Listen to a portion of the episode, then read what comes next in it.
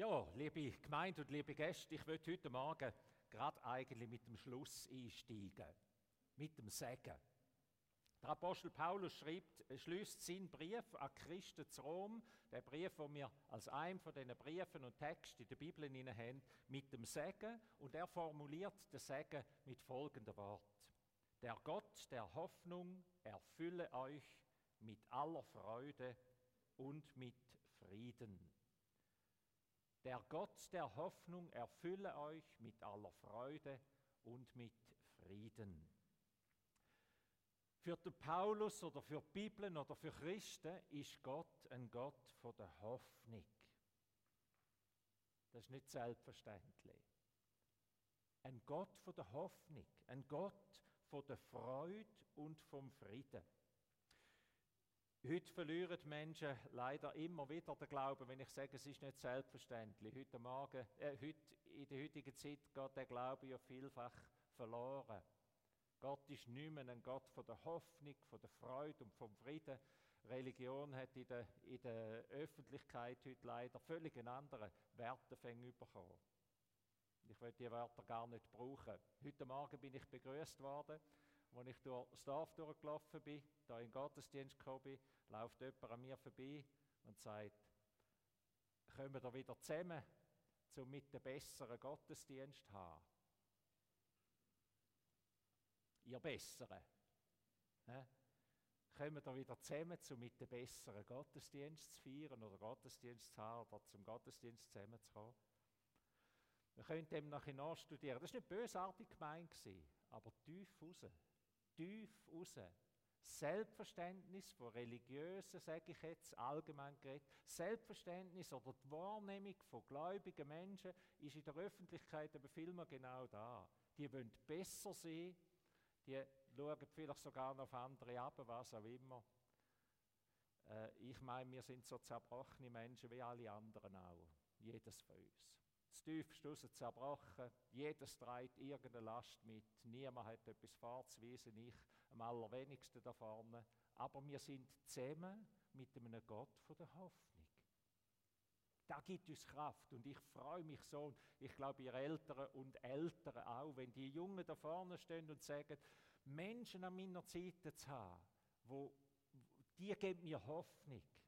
Auf Gott können zu schauen, das gibt mir Hoffnung. Also Menschen zu sein von der Hoffnung. Für den Paulus und für die Bibel ist Gott ein Gott von der Hoffnung. Und der Paulus, wenn der Paulus das sagt, dann ist das für ihn nicht selbstverständlich. Auch er hat das zuerst müssen lernen und entdecken. Seine Biografie ist uns relativ gut überliefert. Der Paulus ist sehr religiös so fest, dass es einem abstoßt. Seine Religiosität hat ihn hochmütig gemacht, genau das, was ich heute auf der Straße eben gehört habe wo mir so entgegengekommen ist. Sein Glaube hat ihn hochmütig gemacht, arrogant, sogar militant.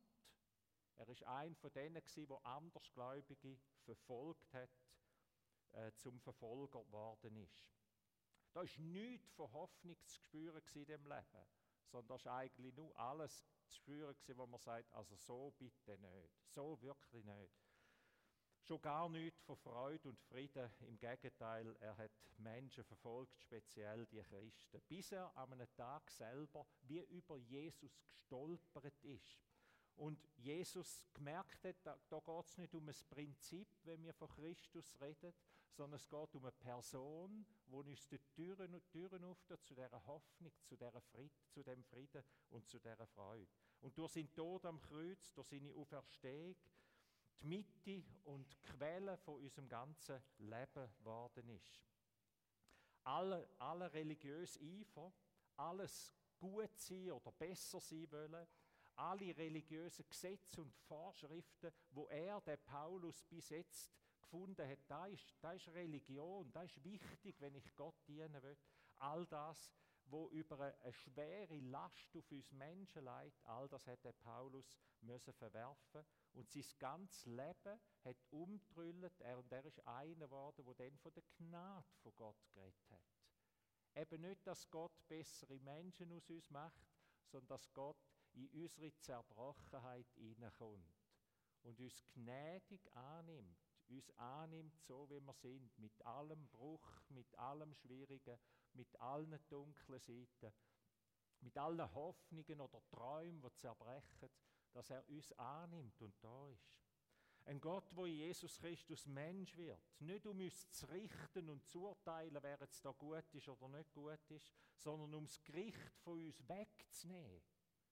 Und uns wie ein Blitzableiter das Gericht auf sich nimmt und uns Hoffnung gibt, Gnade, Zuwendung und sagt, ich bin für dich da. Meine Liebe gilt dir, Mensch. Ich brauche nicht deine Leistung oder dein Gutsein. Das ist nicht da, wo ich suche. Ich liebe dich weil ich dich geschaffen habe. Ich liebe dich, weil du mein Kind bist, weil ich dich geschaffen habe. Und ich will dich frei machen, ich will dir Liebe und Hoffnung geben, Frieden und Freude. Ja, ich will dir ewiges Leben geben. Ich will, dass dein Leben verankert ist in der Ewigkeit. Ich will die Welt heilen und mit meinem Frieden erfüllen. Der Paulus hat also Gott ganz neu kennengelernt. Er hat sich auf einen ganz neuen Weg müssen machen. Er hat Gott kennengelernt als der dreieinige Gott, als der Vater, der uns liebt, als der Sohn, der uns befreit und als der Heilige Geist, der uns mit Hoffnung, Frieden und Freude erfüllen tut. Und der Weg von Paulus, glaube ich, ist einer, wo wir alle gehen müssen. Wenn wir alle, in der, vor allem in der heutigen Zeit, aber vielleicht in allen Zeiten, wir alle haben wie so eine, so eine religiöse oder in uns, wo uns eigentlich wie Gott verdunkelt, statt in uns in dieser Kraft näher bringt. Falsche Vorstellungen müssen wir auch immer wieder lernen abzulegen und Gott entdecken als der, wo sich uns in Christus gezeigt hat. Als der, wo nicht fordert, sondern als der, wo gibt. Als der, wo Hoffnung, Frieden und Freude gibt. Und darum, liebe Gemeinde, ist die Bibel ein Buch von Hoffnungsgeschichten. Wer die Bibel liest, der wird nicht Hochglanzgeschichten finden, sondern der wird dort ihnen Menschen finden, die jahrelang, jahrzehntelang, ein Leben lang nichts vorzuweisen haben, die viel, in vielem gescheitert sind, in vielem keine Vorbilder sind. Menschen, wo nicht alles gelingt. Die Bibel berichtet von Menschen, die Tränen vom Leben kennen, die Tränen, die ich auch habe, die leiden, die Hunger haben, wo Sehnsucht, Schmerzen, Verlust, Ängste und Zerbruch durchmachen. Aber sie berichtet von Menschen, die genau in dem drin wie einen Anker gefunden haben. Das ist die Hoffnung. Ein Anker, eine Hoffnung, die sagt, aber ich gib dich nicht auf, ich bin bei dir. Die Bibel ist voll von Hoffnungsgeschichten, von Menschen, die Schmerzen kennen, aber Hoffnung haben. Haben im Konflager einen von, dem, von diesen Vorbildern oder von diesen Hoffnungsmenschen kennengelernt. Im Konflager haben wir den Josef äh, kennengelernt. Der Josef ist von seiner Familie ausgestoßen worden, von seinen Brüdern. Sie haben ihn verschachert, weil sie satt hatten, mit ihm zusammen zu sein, haben ihn als Sklavenhändler verkauft.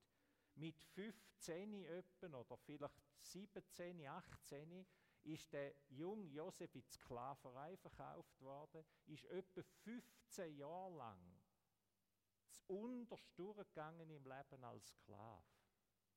Dass er überlebt hat, ist eigentlich ein Wunder. Und dass er nicht aus Rach nachher gerade zurückgeschlagen hat und seinen Brüdern, er weiß nicht, was antut, ist gerade nochmal ein Wunder. 15 Jahre lang hat der Josef von einer Hoffnung gelebt, die ihn getragen hat. Man kann ja nicht einfach sagen, es ist alles einfach gut geworden. Das sind 15 allerschwerste Jahre gewesen. Leute, die ganz schwierige Sachen erlebt haben. Wir hören das vielmal aus Gefangenschaft, russischer Gefangenschaft, aus dem Nazi, aus dem aus Konzentrationslager, wo, wenn man fragt, wieso hast du es überlebt andere nicht, in diesen Todesqualen hinein dann sagen die Menschen vielmal, ich habe die Hoffnung nicht aufgegeben, meinen liebsten Mensch wieder zu sehen. Das war meine Kraft, die mich durchgetragen hat durch alles durch. Der Josef hat auch so eine Kraft gehabt. Er hat gesagt, aber Gott macht, lädt nicht Böses in meinem Leben zu, sondern Gott will etwas Gutes machen. Ich glaube, dass Gott etwas Gutes mit mir vorhat. Und er verliert seine Hoffnung 15 Jahre lang nicht. Er verliert all seine Jugendträume, die verliert er alle, die sind nicht in Erfüllung gegangen. Es ist ihm alles genommen worden. Aber er verliert die Hoffnung nicht, dass Gott bei ihm ist. Und in dem wird er nicht enttäuscht, ein Hoffnungsmensch. Wir haben in der Lesung von einem Aussätzigen, von einem Leprakranken gehört, wo keine Hoffnung mehr hat im Leben. Der ist ausgestoßen worden aus Angst vor Ansteckung. Aber er hat eine Hoffnung in seinem Leben. Er hat gesagt, Jesus, du kannst doch mir helfen. Und da hat wie etwas freigesetzt in ihm. Da hat ihn weitergeführt. Ich denke an die Hanna. Die Hanna ist 84-jährig. Sie war 60 Jahre lang Witfrau. Gewesen. Nach einer ganz kurzen Ehezeit ist ihr Mann gestorben und sie ist Witfrau geblieben, 60 Jahre lang, in einer Zeit, wo es, geheissen, wo es keine Rente gegeben hat, sondern wo es geheißen hat, in dem Fall von Almosen müssen zu leben. Aber Tanner hat ein Leben voll Hoffnung geführt.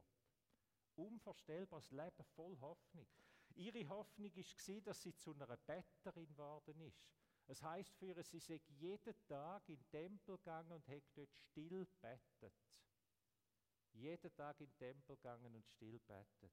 Da hat sie am Leben erhalten, da hat sie zu einer Hoffnungsfrau gemacht. Und mit ihren geschärften Augen aus der Stille raus ist sie die gewesen, wo Josef und Maria mit dem kleinen Jesuskind ihr begegnet sind, wo sofort gemerkt hat, jetzt, jetzt hat Gott sein Versprechen eingelöst. Jetzt ist der Heiland da von dieser Welt.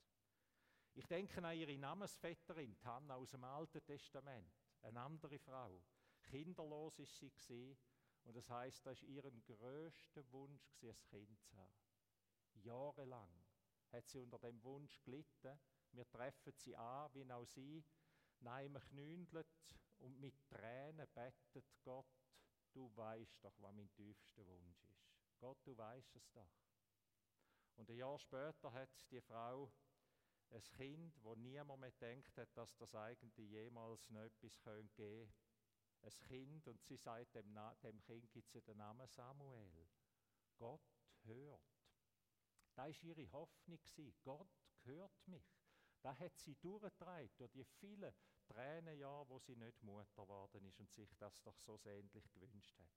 Hoffnung ist eine Hoffnung dann, wenn das Leben wehtut. Wir würden nicht über Hoffnung reden, wenn wir alle keinen Schmerz und keine Tränen und keine Sorgen und keine Angst kennen würden. Dann müssen wir nicht über Hoffnung reden. Wir reden über Hoffnung und Hoffnung gibt es im Leben, weil wir eben all das kennen.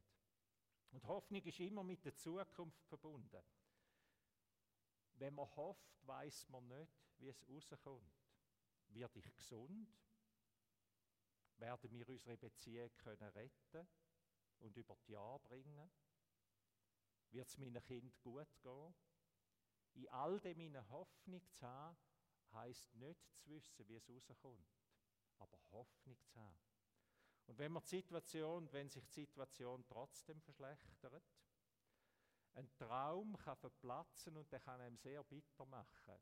Wenn eine Hoffnung sich nicht so erfüllt, wie wir es gehofft haben, wenn die göttliche Hoffnung sich nicht so erfüllt, dann treibt sie trotzdem weiter, weil wir wissen, Gott wendet sich nicht ab, der, der sich uns gnädig zuwendet. Eine Hoffnung treibt uns und eine Hoffnung muss darum, wenn sie nicht einfach verplatzen soll, wenn es nicht einfach etwas ist, wo wir uns einschwätzen, ja, das kommt schon gut. Wir hoffen jetzt einfach nochmal das Beste. Dann muss eine Hoffnung wie weit außerhalb von uns verankert sein. Dann muss sie nehmen wie, wie, wie das Schiff eben im Hafen, wo nehmen tief unten oder weit außen verankert ist. Eine Hoffnung muss bei Christus verankert sein. Dann treibt sie durch unsere Hoffnung und unser Gebet, wenn das bei ihm verankert ist, dann werden wir wie all die Beispiele, die ich euch, Beispiele, die ich euch jetzt gesagt habe aus der Bibel, dann werden wir wie mit ihm können weitergehen, auch wenn sich über Jahre Wünsche nicht erfüllen tun. Die Hoffnung ist mehr als ein Wunsch. Er ist unsere Hoffnung. Er, wo sagt, fürchte dich nicht, vertraue nur. Das ist eigentlich der Kern der Hoffnung. Ich würde euch fragen zum Schluss, liebe Gemeinde, euch alle jung und alt, ich würde euch fragen, was ist deine Hoffnung? Wo ist deine Hoffnung verankert im Leben? Wo sind vielleicht die Sachen, wo du sagst, da bin ich drin am Buchstabieren, die Hoffnung nicht aufzugeben? Und was hilft mir da dabei? Welches sind vielleicht meine Hoffnungsvorbilder? Ich komme jetzt, glaube nicht darum herum, zum heute Morgen doch noch etwas zu sagen zu jemandem, der da ist, aber ich kann sie euch nicht vorstellen. Heute Morgen ist jemand da, wo, mich, wo mir gelernt hat, Hoffnung ins Leben hineingegeben hat. Jemand, den ich vor 40 Jahren als Jungskileiter kennengelernt habe, 40 Jahre nicht mehr gesehen habe. Heute Morgen sitzt sie da, vor, vor, vor einer Woche oder so, habe sie das erste Mal wieder gesehen. Wo wesentlich daran schuld ist, dass ich Pfarrer geworden bin. Ein Hoffnungsvorbild. Ihr Lieben, welches sind, danke vielmal, gell, 40 Jahre später. Danke vielmal, du weißt nicht, was du in mein Leben alles hineingelegt hast. Welches sind die Hoffnungsmenschen in eurem Leben? Die, wo noch, wo noch einfach vielleicht im Alltag innen auch eure Hoffnung geben. Ich denke an ganz viele verschiedene Leute. Da treibt jemand seine gesundheitlichen Einschränkungen mit Zuversicht. Da bin ich an einem Spitalbett oder an einem Sterbebett und denke, da gibt jemand mir Hoffnung. Das sind alles Hoffnungsmenschen. Da engagiert sich jemand frisch pensioniert und gibt seine Zeit und Energie für einen Fahrdienst vielleicht hin, für eine Nachbarschaftshilfe, für einen Besuchsdienst oder für eine, eine Hilfswerk, eine Missionsarbeit in der Zweidrittelwelt.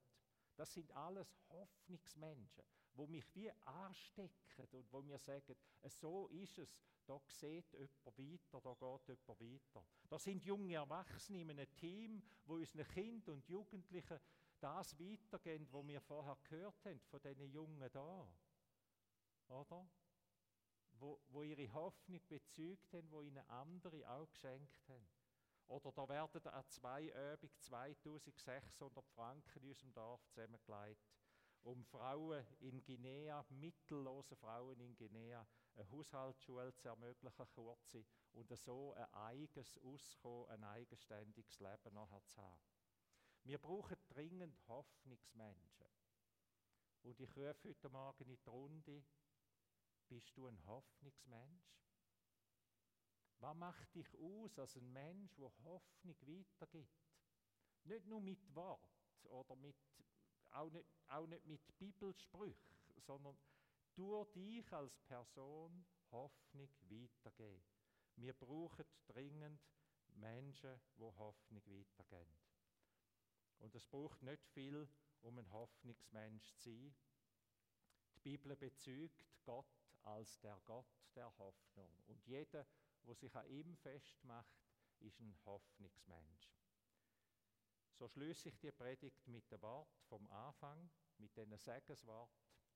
Der Gott aber der Hoffnung erfülle dich, erfülle euch mit aller Freude und mit Frieden. Amen.